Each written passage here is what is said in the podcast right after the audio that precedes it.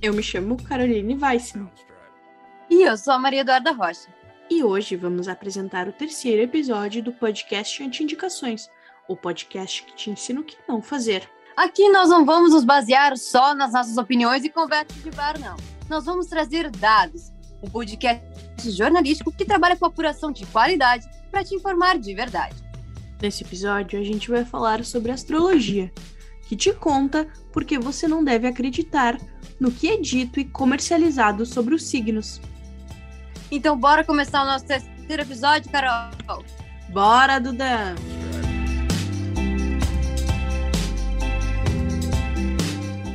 Cara, eu não acho que alinhamento de planetas que não tem nada a ver com nada, sabe, vão vão definir alguma coisa da tua personalidade, alguma coisa da tua vida, uma coisa de, ah, eu entrei em inferno astral, ah, é porque eu sou assim por causa do meu sol não sei aonde, por causa, tipo, cara, isso não...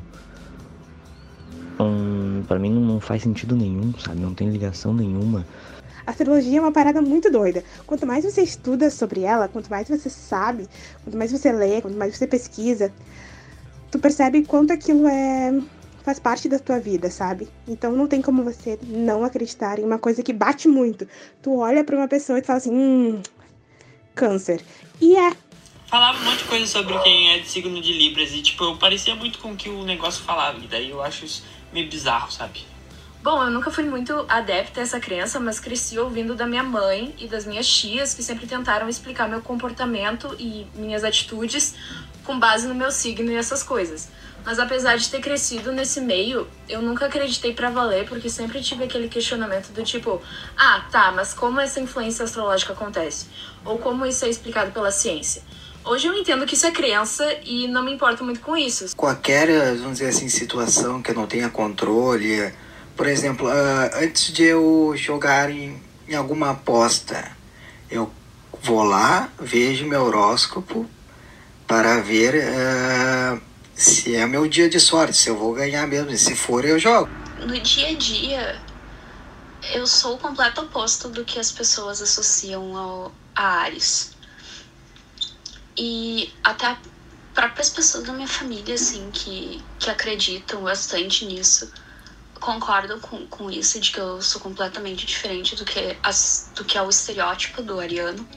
Essas foram as falas do Léo, da Thaís, do Anderson, da Martina, do Pedro e da Nádia. Assim como tudo que não foi comprovado pela ciência, quando o assunto é astrologia, a quem se mostra interessado ou apaixonado pelo assunto. Assim como tem aqueles que defendem não passar de uma crença popular ou até mesmo uma bobagem inventada e perpetuada ao longo dos anos. Há também o pessoal do centro ou seja, aquelas pessoas que só validam os signos quando lhes convém ou quando o assunto é comercial. Afinal, não é muito difícil encontrar qualquer tipo de produto com temática astrológica. A questão é: devemos acreditar nisso ou não? A resposta acaba sendo mais simples do que parece, Duda. Não, nós não devemos acreditar em astrologia. Isso porque a astrologia não é uma crença para ser acreditada ou desacreditada. A astrologia, em linhas gerais, é uma linguagem. É o que explicou o astrólogo Vitor Paruzolo em um dos seus vídeos na rede social TikTok em 2021. Isso que as pessoas ficam mostrando aqui no TikTok não é astrologia, é pseudosignologia. Não sei nem que nome dá para isso. Primeiro, não tem como ser fato científico porque a astrologia não é ciência. Para de falar que a astrologia é ciência, a gente está passando vergonha. A astrologia é uma linguagem. Eu já cansei de falar sobre isso. Ela não é ciência, ela não é crença. Ela não está nenhum, no meio de nenhum desses dois. Aqui vai uma curiosidade. Você sabia que a astrologia costumava ser usada em navegações? No período pré-histórico, a análise das estrelas e dos astros já estava relacionada com a sistematização do passado do tempo e navegação. Na antiguidade, por mais que as observações fossem feitas a olho nu, o estudo dos astros possibilitou que os grupos humanos aprimorassem suas atividades, criando calendários, mapas e prevendo fenômenos. Foi então criado o astrolar, um instrumento utilizado para calcular a altitude de objetos, a profundidade de poços, localizações geográficas e também as horas. E a partir do século XV, o astrolábio se tornou um importante instrumento de navegação. Com ele, era possível determinar a latitude das embarcações e as direções em que os marinheiros deveriam navegar. Hoje, podemos dizer que o ramo da astrologia possui várias vertentes. Alguns exemplos são astrologia tradicional, astrologia moderna, a védica, a chinesa e a kármica. Todas, claro, originadas do mesmo fundamento, como explicou a astróloga Caroline Pessolaro em entrevista exclusiva para o Anti Indicações. De forma geral, a gente tem vários tipos de técnicas de entendimento, né? Então, a gente tem desde a astrologia, por exemplo, tradicional, Uh, que é mais uma base mais fundada mesmo sobre os conceitos normais da astrologia, até uma, uma, astrologia mais moderna, mais contemporânea, onde a gente identifica, além de planetas, alguns pontos específicos dentro do mapa. Então, de forma geral, a gente tem a base né, a, a, raiz da astrologia, mas nós temos vários tipos de estudos dentro dela. E aí vai da interpretação do astrólogo, aí vai também da, da filosofia de vida que o astrólogo carrega e que melhor se adequa com o seu propósito de ensinamento. Segundo a minha xará Carol, de uma forma geral, a astrologia é um estudo que analisa a influência dos planetas na vida das pessoas junto à influência desses astros no planeta Terra. A partir disso, um astrólogo consegue identificar como essas tendências astrológicas interferem no nosso dia a dia e como isso vai influenciar na nossa energia.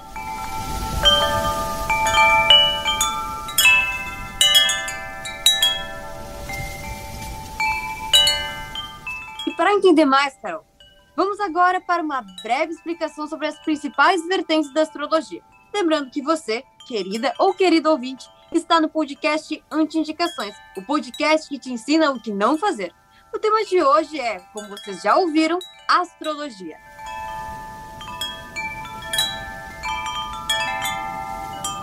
A primeira vertente que nós vamos te contar é a astrologia tradicional, a mais conhecida. Faz previsões a partir de cálculos exatos.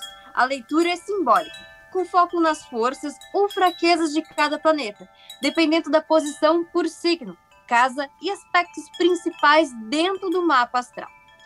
Apresenta uma visão mais divina ou espiritual, abordando propósitos coletivos e individuais de cada um.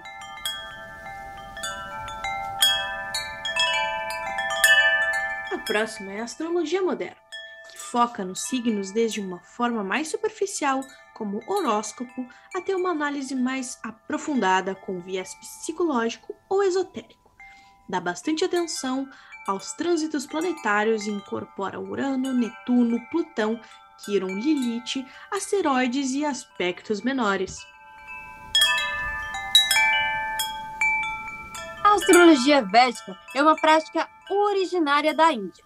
Utiliza os mesmos planetas e signos da astrologia tradicional, mas com o zodíaco sideral, que tem estrelas como ponto de referência, modificando os posicionamentos em relação a como o cálculo é feito. Ela carrega os conceitos de karma e dharma, além de outros fatores mais presentes na cultura regional.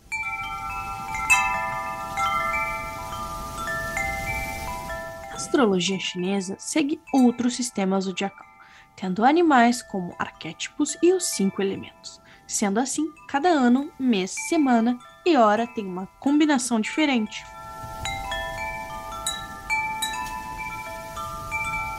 Por último, a astrologia kármica é um estudo reencarnatório que resgata as nossas experiências de outras vidas, mostrando de que forma o que fomos antes influencia o que somos hoje. Olha que complexo. Nessa astrologia, cada pessoa tem um karma e uma missão que deve ser cumprida.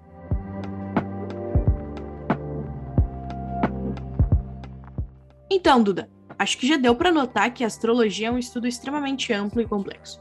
Resumir as pessoas apenas ao signo solar regente no momento em que nasceram é o mesmo que colocá-las em caixinhas como bonecos. Isso mesmo, Carol, e é exatamente isso que a chamada signologia faz. Cria estereótipos, diferente da astrologia. Então vamos compreender. Os estereótipos que ajudam a dissipar esse padrão, que no fim das contas nunca existiu na astrologia. Deve ser muito difícil para um astrólogo ver a sua profissão sendo encarada dessa forma. A Caroline explicou mais essa questão pra gente. Existem pessoas que vão falar do signo escorpião, que falam, não me identifico com o meu signo, porque o signo solar, ele é só o seu brilho do momento, né? Sua força, sua vitalidade. Mas o que vai de te mostrar realmente sobre a sua percepção no mundo, sobre o seu campo emocional, é a sua lua, é a sua forma de pensar como o seu mercúrio. Então, por isso que pessoas acabam não se identificando, até mesmo banalizando a astrologia, né, os signos, o horóscopo, que hoje é muito comercializado, por conta disso, de pautar as pessoas como iguais. E na real, não. O seu signo solar, ele não vai te, te dizer apenas como você é. O mapa astral nada mais é do que um desenho da representação do céu na hora e local do seu nascimento, chamado também de mapa natal. Ele é uma leitura da posição do Sol, Lua, planetas, constelações e outros pontos estelares em um determinado momento e lugar.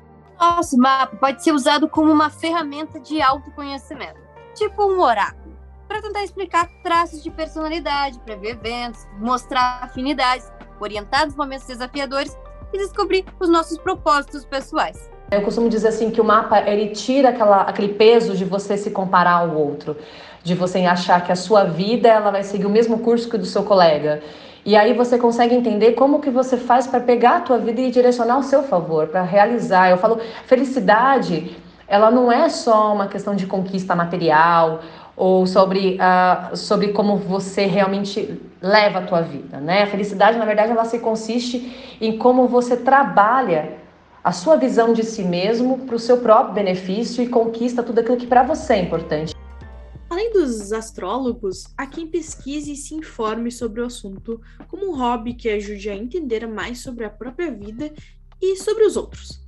A Rafaela Alves, estudante de publicidade e propaganda, lê sobre astrologia desde pequena e conta sobre como isso contribui para o autoconhecimento dela. Então, eu conheço astrologia basicamente desde que eu me entendo por gente. Eu lembro que minha mãe tinha uns livrinhos que falavam sobre, eu gostava de ler. E depois, na biblioteca da escola, tinha uns também bem grandes, assim, que eu gostava de ler sobre o meu signo. Eu nunca me identifiquei muito como virginiana nessa época, mas depois, quando eu comecei a ler o meu mapa astral uh, e comecei a, a me a olhar para dentro de mim e entender um pouco melhor, eu percebi que o meu mapa astral é praticamente 100% verdade, é tudo eu aquilo ali. Então, me, me auxiliou muito com o autoconhecimento.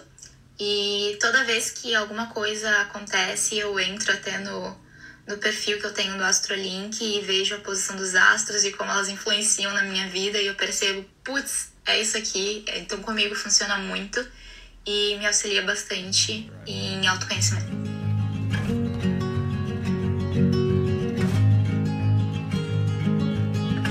A astrologia também está na vida da Isabela Schmidt, estudante de jornalismo. Ela se informa sobre os astros desde que ela se entende por gente e vê o mapa astral como uma forma de se conhecer e conhecer os outros. Olha que legal. Ela garante que, mesmo não sendo uma ciência exata, a astrologia, para quem acredita, contribui bastante. Olha, a astrologia não só me ajudou a me conhecer, mas me ajuda a conhecer os outros eu sou aquela pessoa que gosta de perguntar, ah, qual é o teu signo antes de começar qualquer conversa, porque já me dá uma base do que eu posso esperar daquela pessoa ou não. Claro que, tipo, só o signo dela não me ajuda muito, mas já me dá um bom parâmetro de como eu posso guiar aquela conversa, quais pontos que ela provavelmente gosta mais. Isso me ajuda muito a conhecer o outro. Então, Carol, eu vou admitir para ti que eu não sou muito ligada em astrologia. Acho que o momento que eu realmente parei para fazer o meu mapa astral foi aqui com vocês. Quando uhum. surgiu o assunto pro podcast, eu resolvi, não, então vamos ver o que, que o pessoal tá falando, vamos entender melhor na prática. Aí eu baixei um aplicativo aqui no meu celular e fiz o mapa astral e realmente eu achei que tinha várias coisas parecidas comigo, me identifiquei bastante e eu achei bem interessante essa nova forma de ver a gente e os outros poucas vezes eu tinha me aprofundado nesse assunto antes. Eu lembro que eu tentava sempre é, descobrir qual era o meu ascendente. Porque a pessoa sempre falava, ah, porque o ascendente, o ascendente, não entendia nem o que, que significava aquilo. Aí eu entendi o que, que é o Sol, o que, que é o ascendente, o que é a Lua. E aí tentava fazer algumas pesquisas. Lembro até que, acho que era em 2018, 2019, que eu fui fazer uma pesquisa com os meus amigos ali de mapa astral. pareceu que eu, como Leolina, adorava um palco, um microfone, uma luz, uma câmera. E é verdade mesmo, adoro isso. A TV é minha parte favorita de jornalismo. E eu achei engraçado, né? Que como a gente consegue se identificar. Então, apesar de eu não ser muito ligada, eu acho que é, é bem legal. É uma, é uma sacada interessante para a gente tentar entender um pouquinho mais as pessoas, hein? Pois é, né, Duda? Acho que a minha pegada, assim, com astrologia começou naquela época do colégio, né? Da, ali, oitava série, quando a gente começou a entender mais o que, que era uh, gostar de alguém, querer saber mais sobre o outro. E tinha aquele sitezinho de colocar o, o signo, o nome, para ver se tu era compatível com a pessoa. eu também dava isso. E aí tu ficava naquela, meu Deus, será que é isso? Será que é aquilo? E aí dava compatibilidade, mas hoje, lendo mais, pesquisando mais, não é nada disso. Aquilo era só uma lorota que eles passavam pra gente quando. pra gente acreditar, assim. E quando tu é criança, tu acredita, né? Quando tu é adolescente, tu acha que tudo vai ser compatível. Se o site disse que tu é 90% compatível com o teu, o teu crush, teu contatinho, tu. Bah! Massa! Então. Amor eterno. Com certeza, né? E eu acho que, assim, o, os signos, para mim, hoje em dia, se tornaram um autoconhecimento pessoal mesmo. Uma coisa que me tornou uma pessoa mais uh, visualmente falando, me conhecendo e vendo como os outros são e, e, e, conhecendo mais do meu ascendente, da minha lua, dos planetas em si, eu consegui me ver uma pessoa que nem, nem sempre eles diziam que era, mas como eu mesma, eu me autoconheci com astrologia. Eu acho que é isso que a gente tenta passar para os ouvintes, que não é mesmo que eles vão ser 100% aquilo, mas eles vão se autoconhecer sobre um pouco sobre seu signo, como tu é, e e é isso, né, Dudu? Eu acho que acho que o nosso, nosso nesse episódio a gente conseguiu passar bastante disso pro, pro nosso ouvinte. Sim, a mensagem é bem essa, né, gente? A gente é o anti-indicações que te ensina o que não fazer, né? Sempre lembrando.